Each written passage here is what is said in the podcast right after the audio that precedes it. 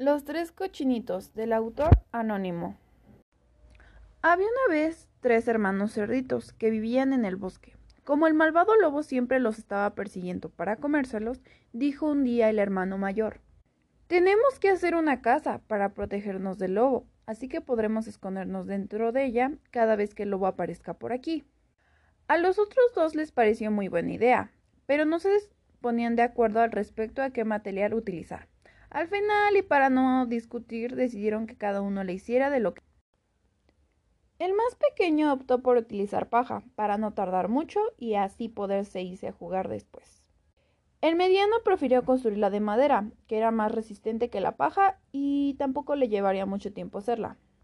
Pero el mayor pensó que aunque tardara más que sus, sus hermanos, lo mejor era hacer una casa resistente y fuerte con ladrillos.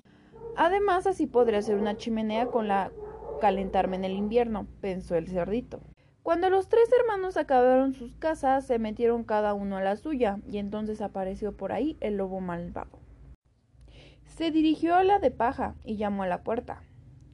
Anda, cerdito, sé bueno y déjame entrar. El cerdito responde, No, eso ni pensarlo. El lobo, pues soplaré y soplaré y a la casita derribaré.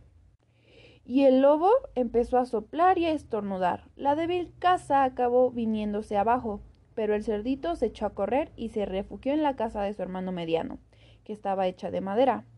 Aparece el lobo de nuevo y grita Anda, cerditos, sean buenos y déjenme entrar. Los cerditos responden No, eso ni pensarlo, dijeron los dos. El lobo Soplaré y soplaré y la casa derribaré.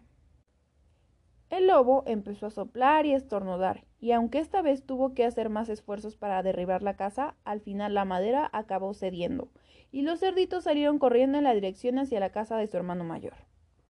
El lobo estaba cada vez más hambriento, así que sopló y sopló y con todas sus fuerzas, pero esta vez no tenía nada que hacer porque la casa no se movía ni siquiera un poco.